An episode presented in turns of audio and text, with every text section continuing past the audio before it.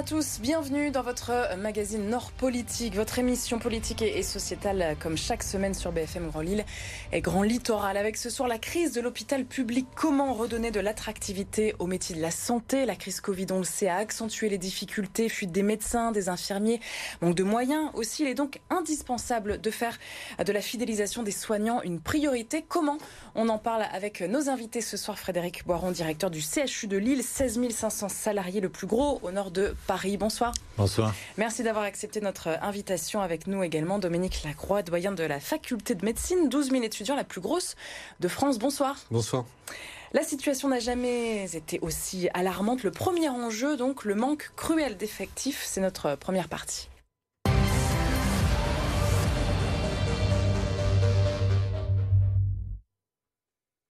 Près de trois ans après le Ségur de la Santé, ce plan de revalorisation des salaires de plusieurs milliards d'euros, les acteurs de la santé parlent encore d'une crise profonde. Les tribunes publiées dans la presse pour sauver l'hôpital se multiplient ces dernières années. Les manifestations aussi des, soignants sur leur lieu de travail. Au CHU de Lille, où en est-on aujourd'hui?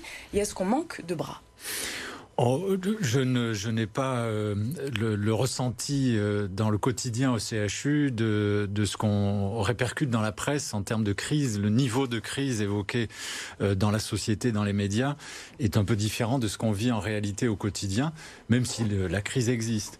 Est-ce qu'on manque de bras? En fait, au CHU de Lille, vous l'avez dit, 16 500 salariés directs, moins de 2% de postes vacants.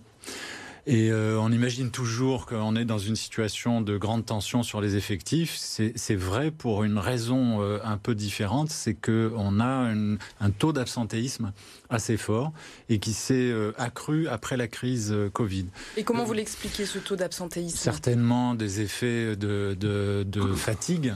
Euh, des effets de lassitude aussi, euh, deux années, plus de deux années de grande grande tension, c'est normal. Et puis bah, les, les, personnels de santé, ils sont comme les autres, hein. ils ont aussi leurs moments de maladie, de de faiblesse, et ça arrive chez nous comme ailleurs. Donc il y a eu ce phénomène d'absentéisme, mais on ne peut pas dire au CHU un phénomène de départ massif ou de, de très grand nombre de postes vacants de turnover, ça c'est euh, plutôt habituel quand on est un gros CHU comme euh, le vôtre? Oui, il y a toujours au moins à peu près 400 euh, entrées-sorties par an. Et, on fait, nous, de, très nombreux recrutements, 2000 recrutements par an au CHU, entre les mouvements de sortie, les renouvellements et puis les, nouveaux postes. Alors on va revenir bien sûr sur ces, postes-là, les actions aussi du, CHU de, Lille pour recruter, pour attirer les talents. On, parle aussi beaucoup depuis quelques mois de crise des, vocations. Est-ce que les jeunes sont encore sont attirés par les métiers de la santé Oui, sans aucun doute. Euh, la première, euh, la premier, le premier vœu qu'expriment les lycéens sur la fameuse parcours, euh, le fameux parcours sup, la plateforme parfois critiquée, c'est le vœu infirmier-infirmière en IFSI. Et pour vous donner un ordre d'idée, euh, à, la, faculté de santé, on a à peu près 600 places pour intégrer la deuxième année de médecine. On a plus de 10 000 vœux pour entrer en première année. Donc oui, il y a toujours cet élan chez les lycéens pour entrer dans les formations de santé, que ce soit les filières longues ou les filières courtes. On a remarqué par contre euh, une appétence un peu moins marquée pour euh, le, secteur de la pharmacie. Ça, c'est ce que vous constatez, vous, dans les chiffres Oui, il y a une crise de, de, vocation. Euh, il y a 1000 places en deuxième année de pharmacie qui ne sont pas pourvues en France. Et Lille est dans la moyenne nationale. on a lancé un plan d'action pour faire redécouvrir, découvrir ou redécouvrir les métiers de la pharmacie qui sont parfois victimes un peu de, d'images d'épinal et euh, notamment. Euh, C'est-à-dire, est-ce que là c'est lié par exemple à, cette crise Covid ou, pas Non, pas du tout. Non, non. On avait déjà, on avait déjà vu la tendance euh, s'amorcer auparavant. Je pense qu'il y a une méconnaissance sur le métier de pharmacien d'officine. Et puis, avec les nouvelles responsabilités qui sont maintenant celles du pharmacien d'officine, comme par exemple vacciner en cas de pandémie. Parce qu'ils ont été mis beaucoup à contribution, hein, les pharmaciens. Bien sûr. Ils, ont, ils ont été tout à fait réactifs. Et puis, des méconnaissances sur le métier et la filière d'industrie. Et puis, qu'il y a aussi un peu pâti, il faut le dire, d'un certain nombre d'affaires euh, concernant euh, euh, des scandales, entre guillemets, de, produits pharmaceutiques. Et puis la pharmacie hospitalière, qui est quelque chose de complètement méconnu des jeunes. Euh, il y a beaucoup de réformes aussi dans, dans, dans, les études de, de, santé, la fin du numerus clausus, mais pas vraiment. On s'y perd un peu, nous, grand public, hein, quand mm. on n'est pas baigné euh, dans, dans, dans, ce milieu-là, dans, dans, ce milieu de, de, la santé hospitalier. Est-ce que ces réformes, justement, perdent un peu les, les étudiants? Vous avez aussi votre, une position là-dessus là Oui, bien sûr. Les, les, réformes, elles sont, elles sont euh, plutôt globalement utiles. Euh, le fond et, et l'intention sont bons. le problème dans notre pays, c'est parfois la mise en place et on accumule, on accumule les réformes quelquefois dans des calendriers courts euh, avec des conséquences aussi à, assumer. Euh, c'est compliqué, c'est vrai, et c'est un des sujets sur lesquels travaillent euh, la fac et l'université, c'est aussi l'explication. On a dit qu'on supprimait le numerus clausus. C'est un sujet qui était très fort en France, mais on comprend aussi aisément qu'on ne peut pas former d'un seul coup deux fois plus de futurs médecins tout simplement parce qu'il faut les lieux de stage, il faut les locaux d'enseignement, il faut aussi les enseignants. Donc nécessairement, il y a des limites quand même à la capacité à former, puis ça augmente, mais ça augmente progressivement, bien sûr. La santé euh, qui fait partie des, préoccupations principales des Français, avec le, pouvoir d'achat, l'enjeu il est quand même euh, énorme quand on parle de, crise profonde de, de l'hôpital. Ça, côté formation, c'est très important à prendre en compte. Alors, on a, pris en compte euh, déjà depuis quelques années, effectivement, l'augmentation des effectifs. Euh, comme vient de le dire Frédéric Boiron, hein, on a des réflexions partagées. Euh, très régulièrement hein, sur ces sujets. on travaille vraiment main dans la main sur, sur la mise en place de ces différentes réformes, dont la première est l'augmentation notable des, des accédants à la filière de médecine, puisqu'on a, on est passé de 470 à 600 places. Donc on a augmenté de plus de 20% durablement. Il y a toujours ces quotas, on est d'accord hein, Oui, mais parce que c'est des quotas qui correspondent, comme vient de le dire Frédéric Boiron, à une réalité de terrain. C'est-à-dire qu'on ne peut pas effectivement pousser les murs, ni euh, démultiplier à l'infini les, terrains de stage, ni brader, et ça c'est très important, ni brader la qualité des formations. On a également euh, lancé un certain nombre de réflexions sur les professions intermédiaires. Et on a, euh, par exemple, lancé il y a deux ans une, école d'infirmiers de pratique avancée donc qui sont des, infirmiers infirmières qui font une quatrième et cinquième année de spécialisation pour faire des actes sur délégation médicale et notamment euh, sur les maladies chroniques. Et donc ça, ces, ces professions-là sont aussi, enfin en tout cas nous en sommes convaincus, une des, une des, des possibilités que l'on peut offrir à la population pour améliorer, la, pour améliorer la situation. Alors, je reviens sur, euh, on va dire, la, la temporalité. Donc, aujourd'hui, là, en 2023, trois ans après le début de cette crise euh, sanitaire, euh, quels sont les, les, hôpitaux, les services du, du, CHU de Lille qui sont les, les, plus en tension, les plus concernés par ce manque d'effectifs qui est quand même une réalité?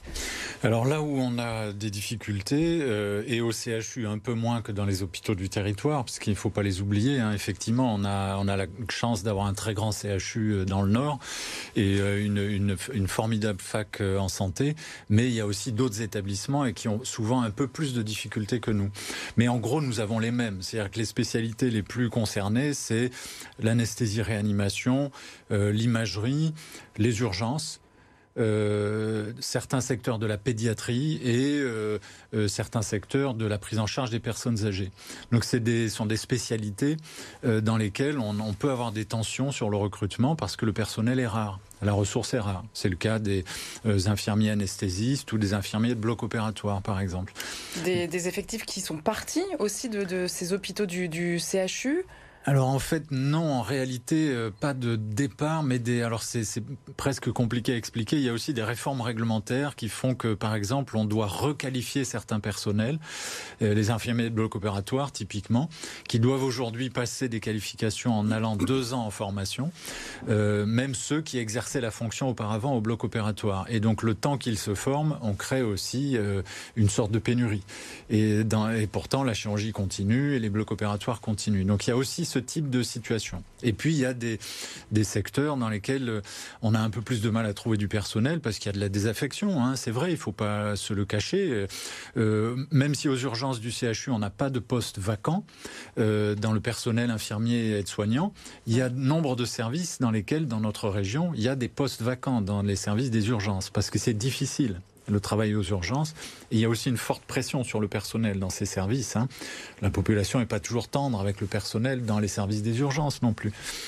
Donc il y a une forme de, de une retrait. pression hein, due aussi à la surcharge de travail. La charge de travail, l'intensité aussi. Oui, voilà, les pics horaires qui sont euh, très, parfois très difficiles. On peut se retrouver avec des, des, masses de patients à prendre en charge et évidemment, bah, il faut le temps euh, de pouvoir les transférer dans les services. C'est des moments qui sont difficiles pour le personnel. Qu'est-ce que vous leur répondez justement à, vos personnels, à vos salariés quand ils disent euh, bah, c'est une réalité, euh, on, meurt aujourd'hui aux urgences parce qu'on ne peut pas prendre en, charge certains patients qui sont dans un coin? Ça, c'est ce qu'ils disent aux, médias, hein. c'est pas moi qui le. Oui, oui, oui je comprends. En réalité, ça, on le, on le suit, on le mesure. Il, arrive que des personnes, malheureusement, meurent aux urgences et, des personnes qui seraient malheureusement mortes aussi ailleurs, puisqu'il arrive aussi que des gens euh, viennent aux urgences euh, in extremis.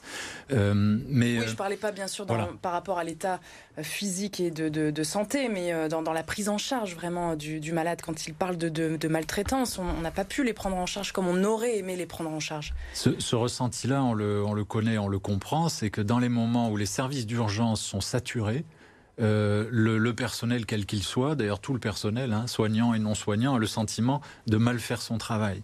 Euh, il n'y a pas de solution miracle à ça. Euh, il faut bien sûr qu'on augmente nos capacités dans ces périodes-là pour faire de l'hospitalisation en aval des urgences. Et il faut aussi que dans notre société, on traite la question de l'arrivée aux urgences. Parce que tout arrive aux urgences aujourd'hui. Tout, absolument tout. Le grave, le moins grave et quelquefois aussi euh, l'opportunité. Hein, euh. c'est vrai que ce soir on fait un focus hein, sur le, milieu euh, hospitalier. évidemment, c'est tout le système de, mm. santé qui doit être remis en, question. N'hésitez pas à réagir, peut-être Dominique. Oui, ce, qu'on met, ce qu'on met en place depuis maintenant quelques années, c'est justement de préparer les, futurs professionnels, ces nouvelles modalités d'exercice qui sont, un, les préparer à, à renouer les liens ville-hôpital, dont vient de parler Frédéric Boiron, et puis aussi à utiliser euh, ce qui est en train d'inonder complètement le, monde de la santé, c'est la, nouvelle révolution numérique. C'est les outils numériques de demain. Donc là, on, a vraiment euh, mis l'accent, et on va continuer à, mettre l'accent dans les années à venir, sur ces, nouveaux, sur ces nouveaux outils qui permettent finalement d'améliorer l'efficience et aussi la qualité de vie au travail, et peut-être de stabiliser sur un certain nombre de professions réputées difficiles un certain nombre de professionnels. Et... Un mot peut-être sur les, internes dont on a beaucoup parlé aussi euh, pendant cette, cette crise Covid. que vous disent les internes en médecine euh, aujourd'hui qui, eux, euh, ont de, grosses difficultés? Aussi, on dit que l'hôpital ne peut pas euh, fonctionner sans, nos internes. Oui, bien sûr. Alors, il ne faut pas oublier déjà qu'à peu près 40% de nos internes se destinent à la médecine générale. Donc, ils ne seront pas des hospitaliers. Ils travailleront en cabinet. Alors, on les prépare aussi. Euh... Ils veulent pas travailler à l'hôpital beaucoup? Alors non, non, c'est pas ça. C'est que c'est que ceux qui ceux qui sont se destinent à médecine générale sont plus attirés par la maison de santé pluriprofessionnelle. Ça, c'est l'exercice partagé la pluriprofessionnalité, c'est aussi un des credos de, de, de, notre, faculté, c'est de les préparer à cette euh, interprofessionnalité. Après, l'hôpital reste attractif. La question, c'est euh, on les accompagne dans leur premier pas professionnel après leurs études, dans ce qu'on appelle le post-internat. Et la question, c'est qu'ils y restent ensuite. Ça, c'est la question cruciale. Alors oui, effectivement, certains, certains dans des disciplines où il y a une forte permanence des soins nocturnes hmm. euh, peuvent, euh, peuvent se sentir quelquefois attirés par des modes d'exercice plus confortables. Bon, oui, c'est une, une, des conséquences de la crise qu'on a traversée. C'est un des sujets aujourd'hui, c'est le poids de la permanence des soins. Et euh, on s'en rend compte, je pense, dans la société en général, c'est que l'hôpital, ça ne ferme jamais. Euh, aucun jour de l'année, à Noël, euh, au mois d'août, etc., nuit et jour. Et cette contrainte-là, elle est plus difficile sans doute à supporter aujourd'hui. c'est un phénomène qui existe dans la société en général, hein, mais c'est dans une vie une charge importante de devoir assurer des gardes. Et euh, c'est un sujet qui revient beaucoup plus aujourd'hui dans les échanges, dans les discussions, c'est comment arriver à mieux partager la contrainte de permanence des soins que, pour l'essentiel, assurent les hôpitaux publics aujourd'hui. Hein. C'est là qu'on sait trouver une porte ouverte la nuit, par exemple. Alors comment redonner de l'attractivité à, l'hôpital? On, on, fait le point sur euh, vos leviers d'action. C'est notre deuxième partie.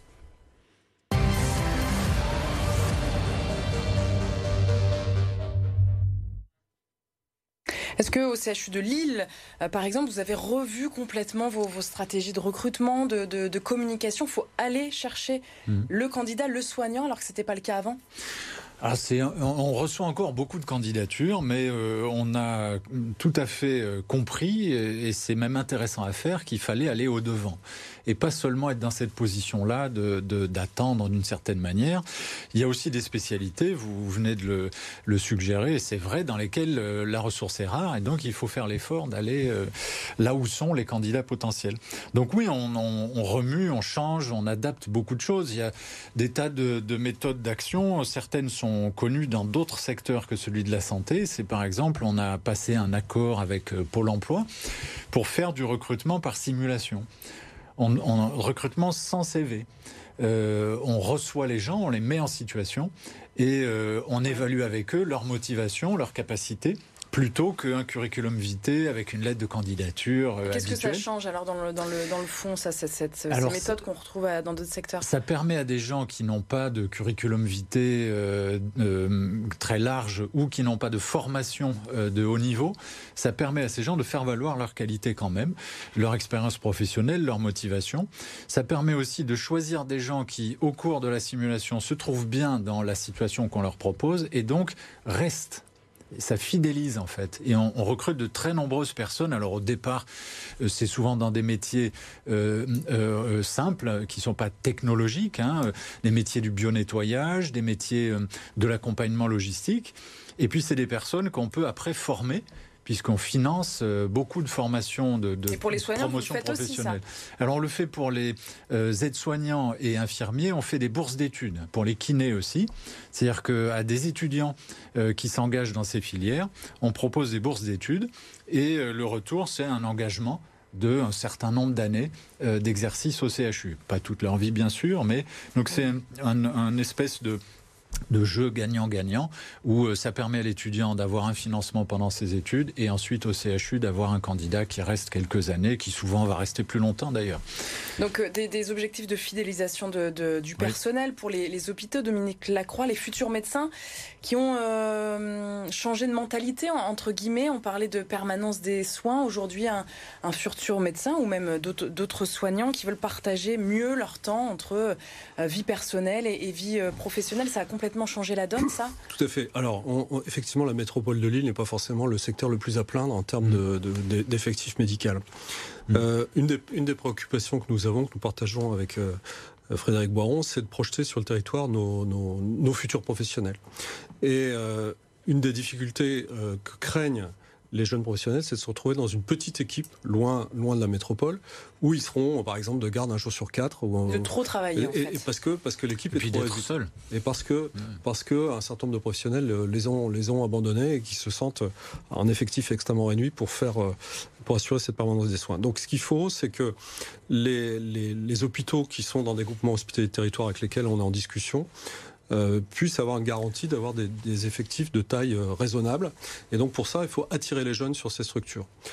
Euh, alors où par exemple Alors bah, dans, dans des secteurs qui sont traditionnellement difficiles comme le Val de Sambre ou Maubeuge. Donc nous on mène des actions qui sont des actions auprès des lycéens et on a d'ailleurs accueilli au mois de pendant les vacances de février une trentaine de lycéens qui venaient du secteur avion, Bully, Mazingarbe et également Maubeuge.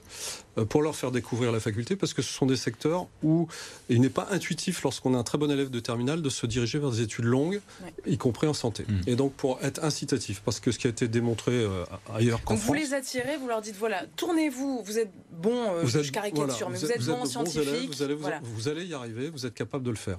Parce que des études qui ont été menées partout dans le monde montrent que c'est la, meilleure façon d'ancrer des professionnels sur le territoire. Et eux retourneront dans, chez eux C'est le facteur le plus puissant. Alors c'est pas, pas effectivement garanti d'avance. Ils ont le droit mm. aussi de bouger et ils ont peut-être envie de changer de région. Mais en tout cas, on sait dans les études qui ont été effectuées euh, euh, partout en Europe ou, en Amérique que ce sont des que c'est un des facteurs, un des leviers les plus importants pour ancrer quelqu'un sur le territoire. Donc ça, ce sont des, sont des, sont des projets de, de, promotion que l'on a déjà mis en place cette année. Et de la même manière, avec des, des, étudiants plus avancés dans leurs études, on fait également des rencontres euh, sur le territoire. On va le faire sur la côte d'Opale dans le Boulonnais, on va le refaire euh, sur le secteur de Liévin, on va le refaire en Val de Sambre. C'est d'emmener des, des, étudiants qui sont plutôt en fin d'études. Euh, au contact de professionnels de terrain pour découvrir finalement les particularités d'un territoire et on le fait en lien avec les municipalités concernées. Et donc et les professionnels qui sont souvent regroupés dans ce qu'on appelle des CPTS, des communautés professionnelles de territoire de santé, et pour amener. Pour qu'ils voient la réalité du terrain, parce qu'il y a trop de préjugés ah. chez les étudiants sur. Ah, bah, ça, non, ça c'est sûr. On l'a chez les étudiants et chez, comme dans la population. La, la métropolisation, j'y arrive, c'est un phénomène qui est très fort. Hein. On a envie de, enfin, la plupart des gens ont envie d'être proche d'un centre urbain, pas forcément d'habiter au centre, mais d'être proche. On a gros bassins de population quand même dans notre. Absolument. Mais euh. malgré tout, on a des phénomènes. Euh, pour faire un exemple par rapport à votre question, des phénomènes très marqués. C'est, je, vais prendre juste l'exemple de la psychiatrie, spécialité médicale majeure, dans laquelle on a euh, zéro poste vacant au CHU et beaucoup de postes vacants à l'extérieur en dehors.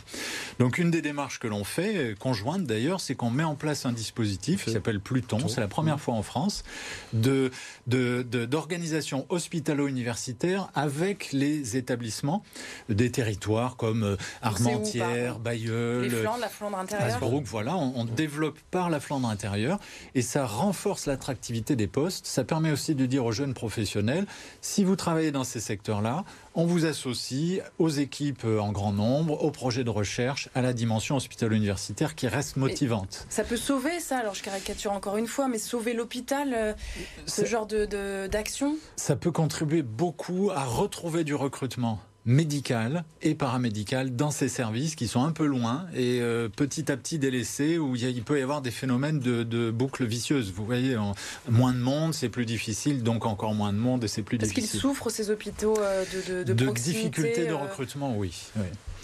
En sachant, en sachant que euh, il faut pas focaliser uniquement sur un territoire, sur l'établissement hospitalier, mais aussi sur les professionnels qui sont autour. et donc le lien ville-hôpital et l'interprofessionnalité, parce qu'un médecin ne peut exercer euh, de façon intéressante que s'il y a aussi euh, les professions paramédicales, les professions sanitaires autour. On, parlait des infirmiers un petit peu avant, alors en, fouillant, en regardant un peu les articles, les chiffres aussi, vous savez qu'on aime bien les, chiffres, les écoles d'infirmiers qui sont remplies, mais 20 à 30 arrêterait dès, la sortie C'est plutôt 20% dans notre région. 20% chez nous Oui, oui. Alors comment on essaie de, gommer ça et de rectifier le tir Vous parliez euh, de, de, ce vœu euh, pour Parcoursup, mais euh, à la sortie de l'école Oui, on est en train de mettre en place des passerelles qui unissent les formations paramédicales et, les formes, et pour, pour, pour, être franc, la, la formation médicale. on a des passerelles sortantes pour ceux qui n'ont notamment ceux qu'on appelle les reçus collés, c'est-à-dire ceux qui ont plus que 10 sur 20 de moyenne mais qui n'intègrent pas la deuxième année de médecine, pour aller vers des études d'infirmière, ne pas perdre un an d'études. Et à l'inverse, on a ce qu'on appelle des passerelles entrantes, qui sont euh, en miroir, qui permettent à des infirmiers et infirmières qui ont euh, bon, il faut remplir un certain nombre de conditions réglementaires, mais qui peuvent intégrer à nouveau des études, alors pas seulement que de médecine, mais mhm. par exemple de, maïotique pour être sage-femme, de pharmacie ou, de médecine. Et ces, ces passerelles entrantes euh, représentent maintenant 6 ou 7 de, de notre flux entrant d'apprenants. Et ce sont des gens parfois plus âgés, euh, un peu plus stabilisés et qui ont, qui ont un projet professionnel en général plus, plus concret, plus abouti. Mmh.